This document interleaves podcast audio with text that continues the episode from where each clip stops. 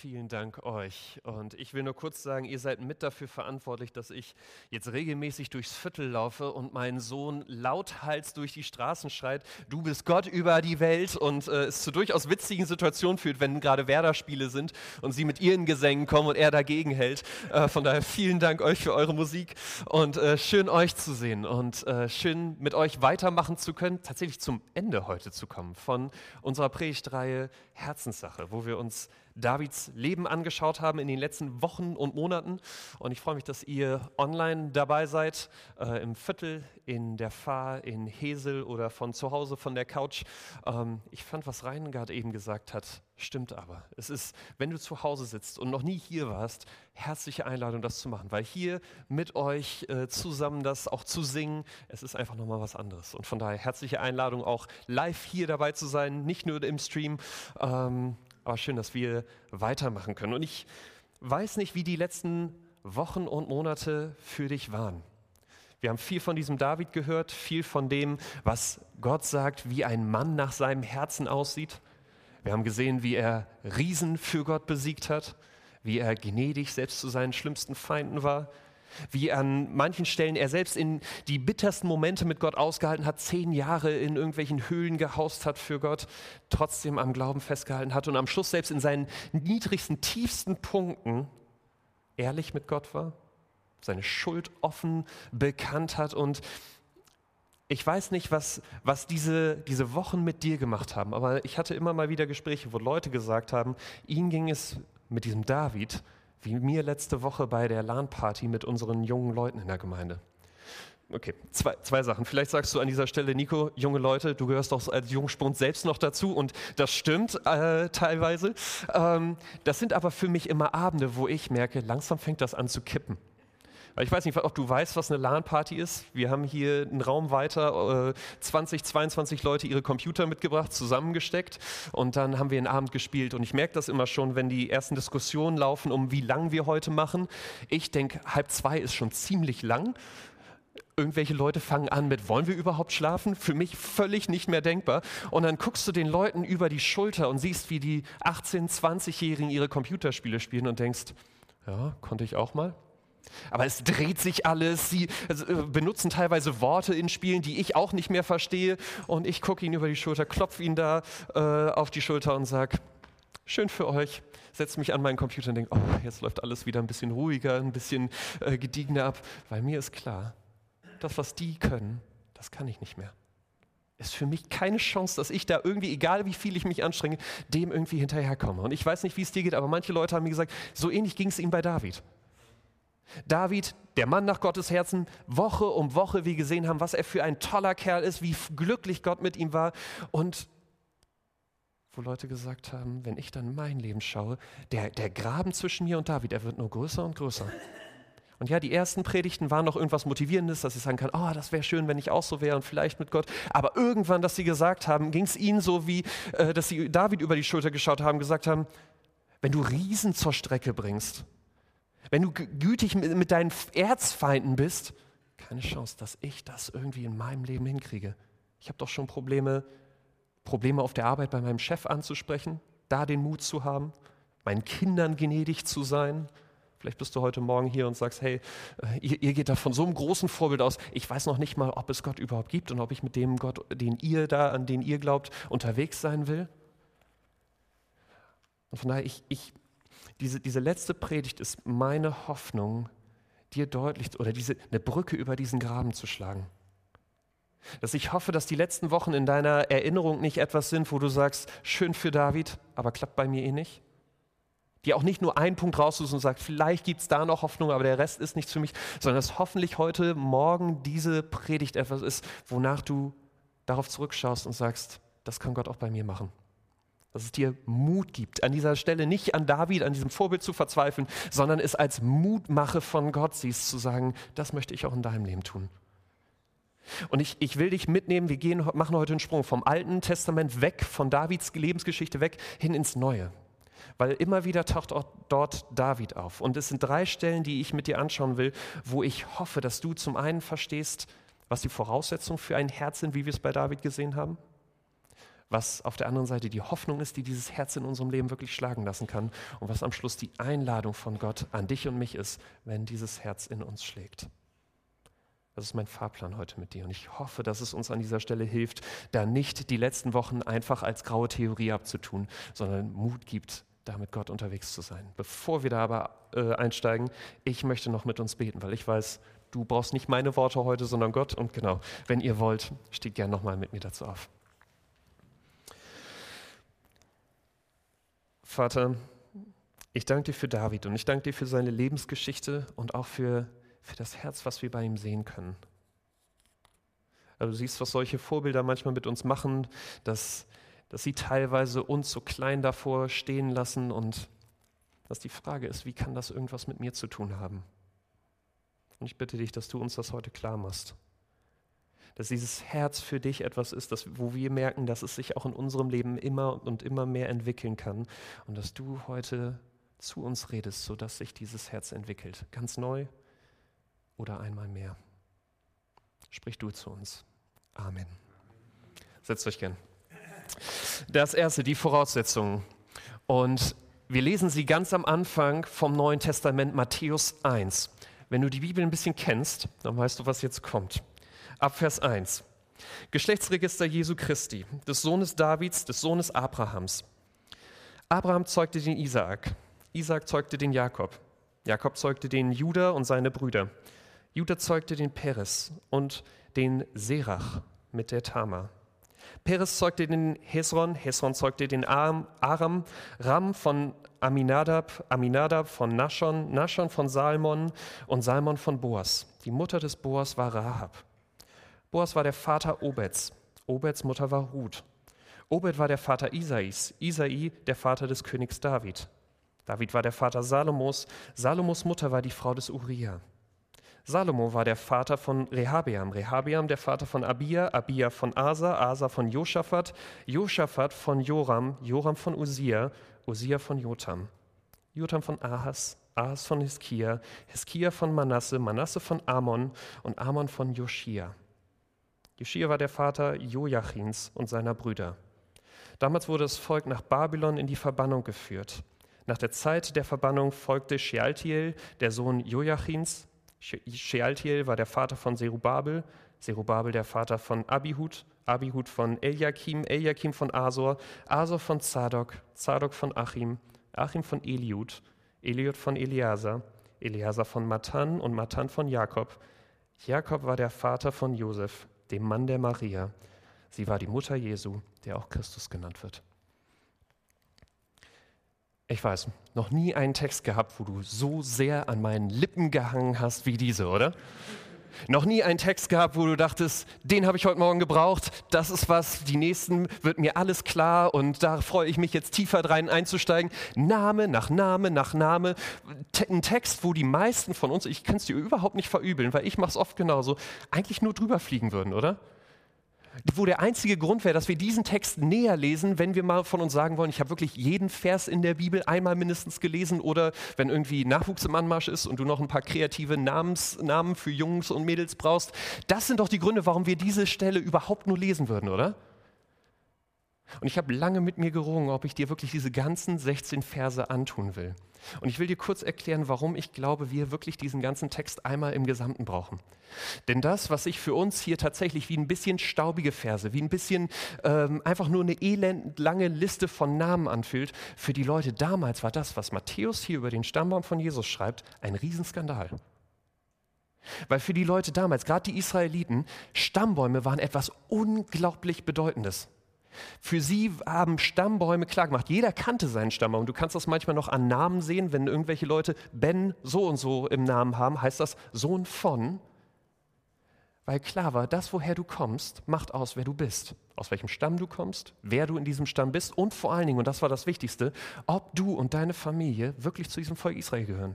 Wirklich du von dir behaupten kannst, zum Volk Gottes dazu zu hören. Und diese, diese Stammbäume, sie liefen damals immer gleich ab. Sie liefen über die männliche Linie. Männer wurden in diesen Stammbäumen genannt, weil darüber die Abstammung geklärt wurde. Und wenn du hier genau mitgelesen hast, dann merkst du, Matthäus bricht an einigen Stellen, fünf Stellen, äh, um es genau zu sagen, aus diesem Muster aus und nennt auch Frauen. Und es sind vier Frauen, wo ich dich kurz ein bisschen genauer hinschauen lassen will, wo, wo damals kein Israelit jemals diese Frauen in seinem Stammbaum genannt hätte, allein schon wegen ihres Geschlechts, aber vor allen Dingen auch wegen ihrer Geschichte. Fängt an hier in Vers 3 mit Tamar. Nicht zu verwechseln mit der Tochter von David, die wir letzte Woche hatten. Aber Tamar, wir lesen ihre Geschichte in 1. Mose 38 und lesen, dass sie keine Israelitin, sondern Aramäerin ist. Eigentlich jemand, der nicht zum Volk Gottes gehört, und vor allen Dingen, dass ihre Geschichte war, dass sie als Witwe so dringend einen, einen Nachkommen brauchte, dass sie sich als Prostituierte verkleidet und mit ihrem Stiefvater geschlafen hat.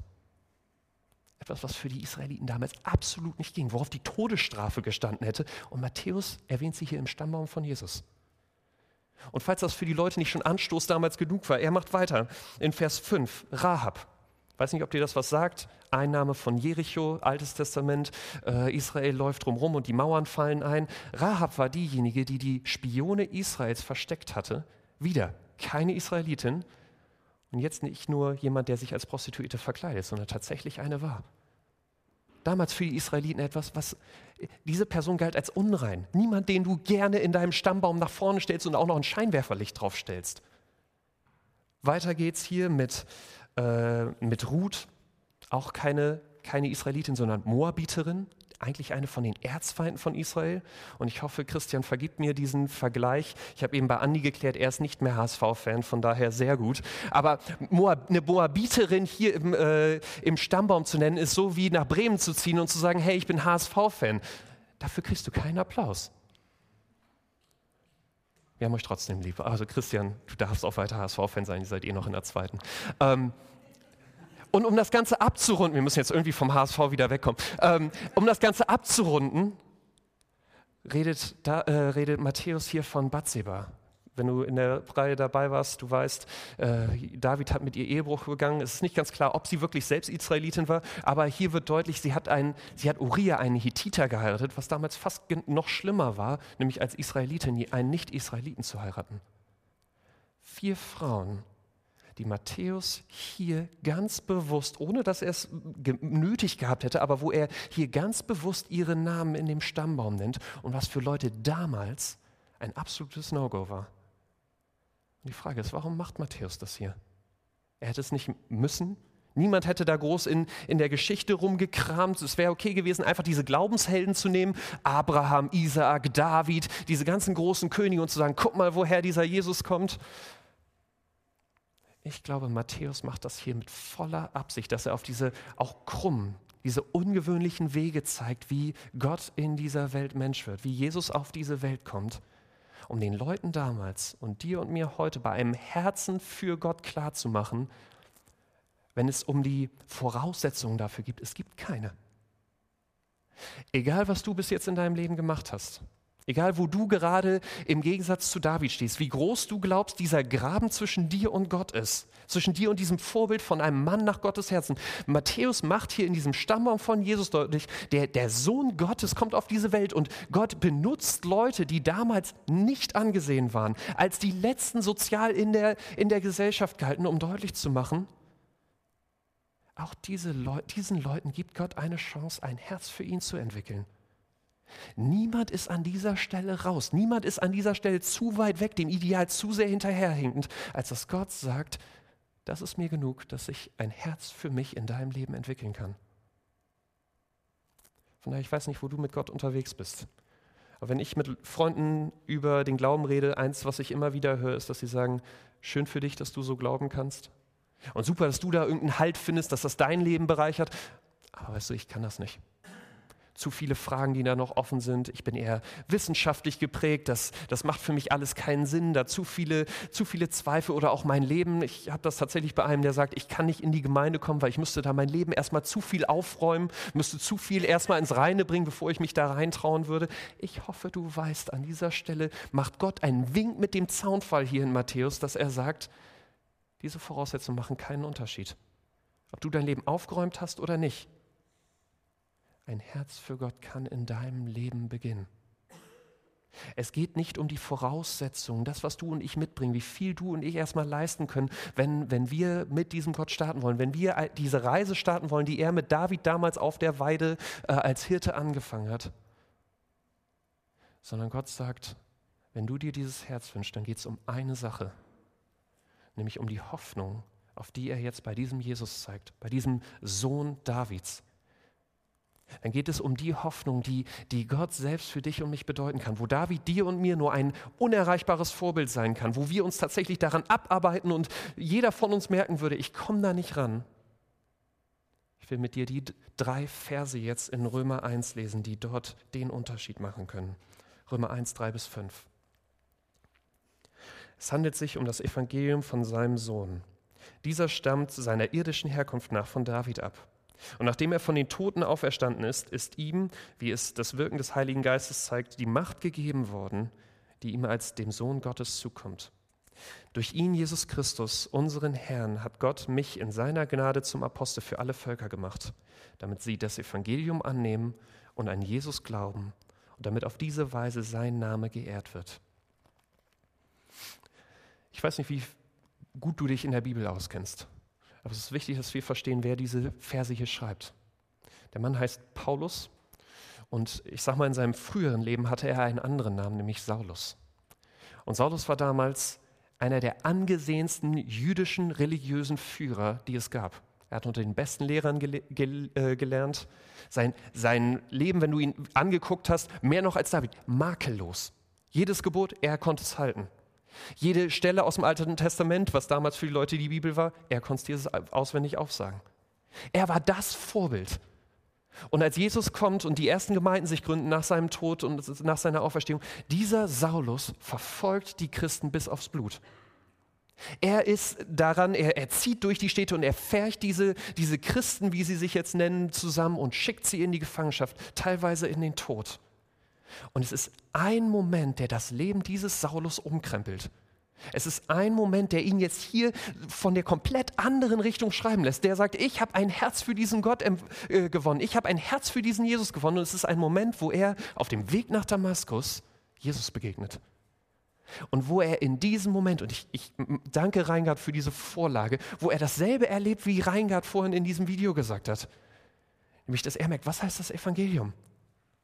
Was heißt zu Deutsch die gute Nachricht von Jesus Christus? Und dass er merkt, es geht eben nicht darum, wie er bis jetzt unterwegs war, dass er Gebote hält, dass er irgendwie versucht, mit seinen Voraussetzungen zu Gott zu kommen, dass er irgendwie versucht, da äh, Gott gerecht zu werden oder irgendwie durch eigenes Tun mit seinen eigenen Möglichkeiten zu Gott zu kommen, sondern dass er merkt, Gott ist zu uns gekommen.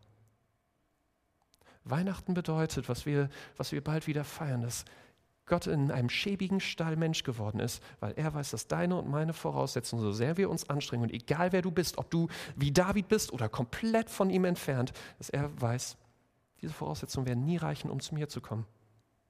Dass Gott weiß, du kannst deinen Grips anschmeißen, du kannst die, äh, die, die, dich zusammenkrampfen und alles geben, um alle Gebote zu halten. Und er sagt am Schluss, es wird nicht klappen. Das wird dich nicht zu mir bringen. Sondern Jesus kommt er stirbt am Kreuz. Und kurz bevor er stirbt, ruft er, es ist vollbracht, um dir und mir deutlich zu machen, egal welche Voraussetzungen du hast, das ist, was du brauchst. Das ist, was den Unterschied macht. Nicht, was du und ich leisten können, sondern was Jesus für dich und mich getan hat. Denn am Kreuz stirbt er und sagt, gib mir all die Dinge, die eigentlich in diesem Graben liegen zwischen dir und Gott. Wo du sagst, Gebote kann ich nicht halten, Momente waren nicht perfekt. Zweifel, komme ich nicht weiter. Jesus sagt, ich bin dafür gestorben.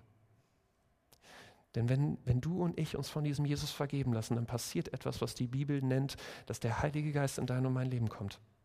Ich weiß, hört sich etwas abstrakt für uns logisch denkende Deutsche an. Aber was es im Endeffekt bedeutet, ist, Jesus kann dir und mir so sehr vergeben, dass unser Leben wieder rein genug ist, dass Gott in dein und mein Leben kommen, in dein und mein Herz kommen kann. Und das ist das Spannende jetzt anfangen kann, dich und mich von innen zu verändern. Das tun kann, was wir bei David sehen und was du und ich von uns selbst wissen, wir nicht leisten können. Gott sagt, der, die Hoffnung bei allem ist darin, dass du und ich uns vergeben lassen und dass er anfängt, unser Leben umzukrempeln von innen, wie er es bei Paulus und bei vielen von uns hier schon getan hat. Von daher, ich hoffe, wenn du, wenn du heute Morgen hier bist und sagst, ich, ich kann nicht glauben, dass du verstehst, Gott sagt, ich weiß. Und du merkst das völlig richtig. Aber das war nie der Gedanke.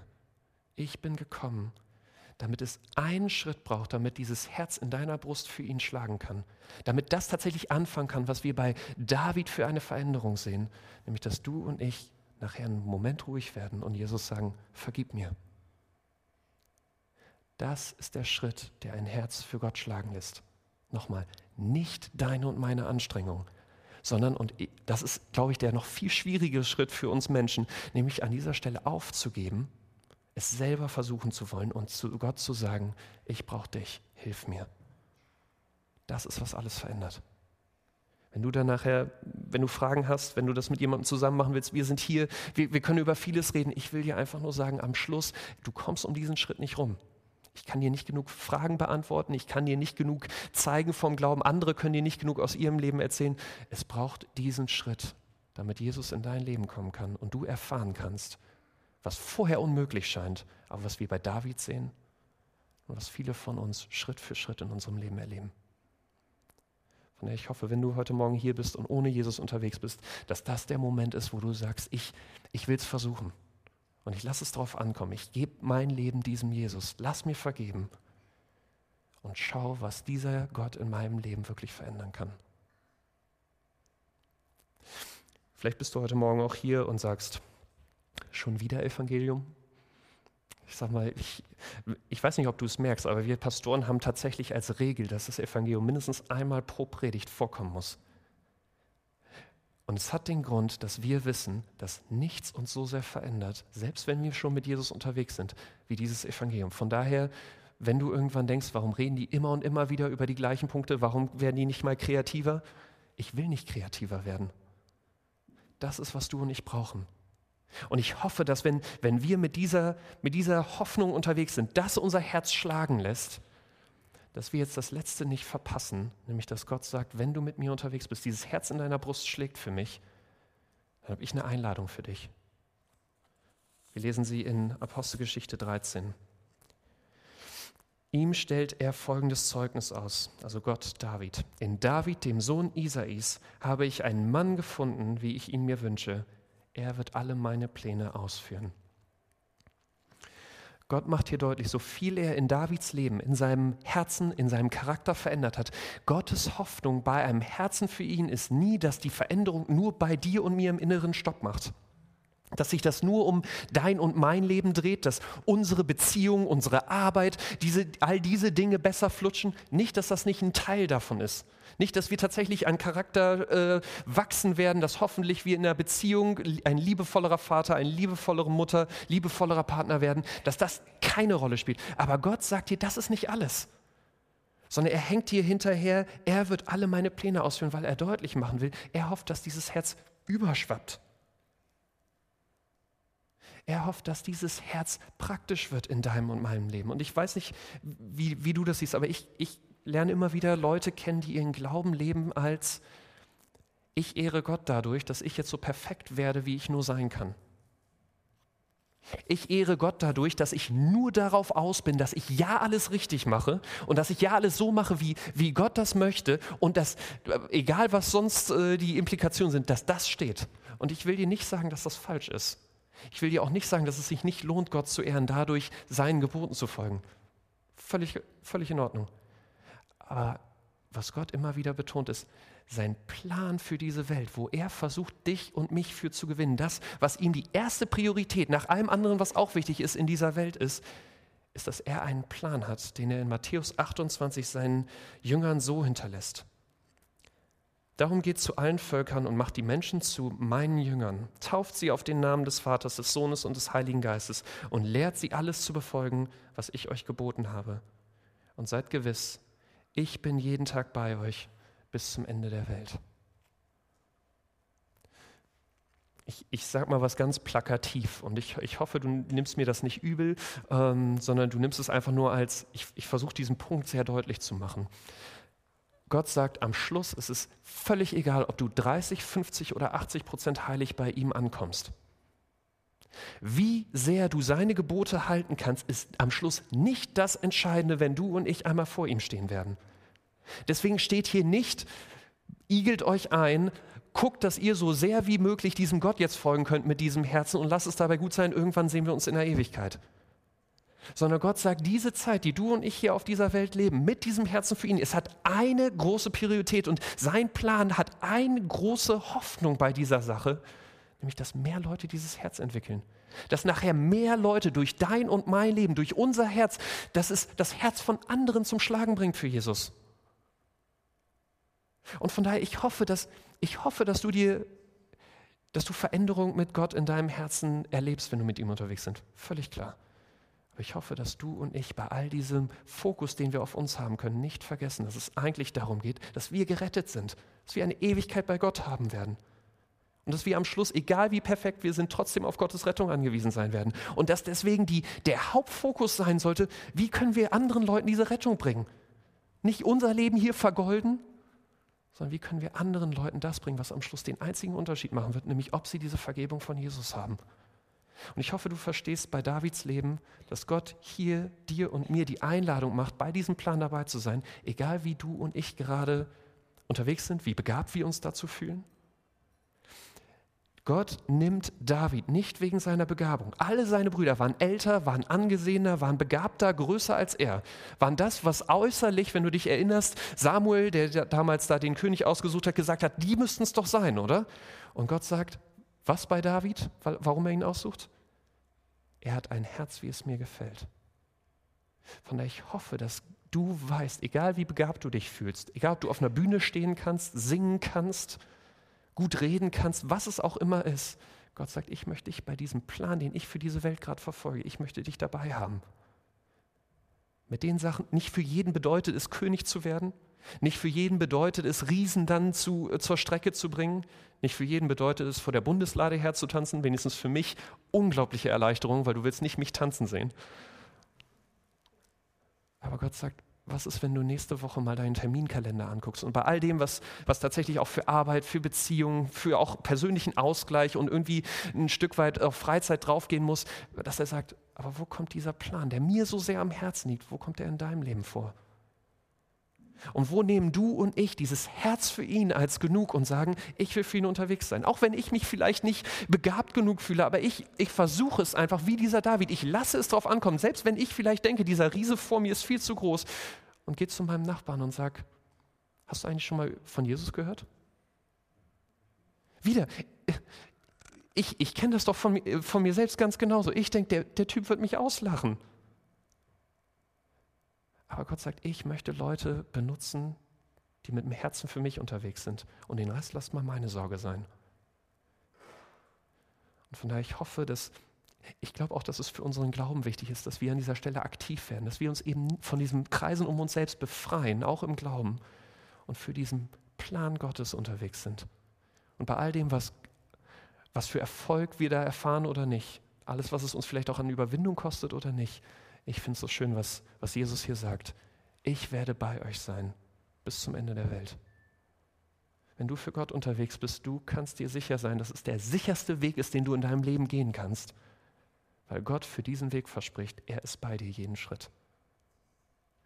Und am Schluss, egal was du für Erfolg sehen kannst, am Schluss steht ein Gott, der hier wie zu David, zu dir und mir sagt, Nico, Sohn Markus, das ist ein Mann nach meinem Herzen gewesen weil er für meine Pläne unterwegs war. Ich hoffe, das ist etwas, was uns genauso antreibt. Wo du sagst, ich will, ich will nächste Woche einen einzigen Schritt weitergehen. Lass uns nicht gleich bei David anfangen, aber einen Schritt dahin gehen, dass wir uns das trauen, da irgendwie aktiv zu werden, das zu nehmen, was wir haben, ob es viel oder wenig ist, einfach um zu sagen, ich will, ich will das Gott anbieten und ich will sehen, was er daraus machen kann. Soweit.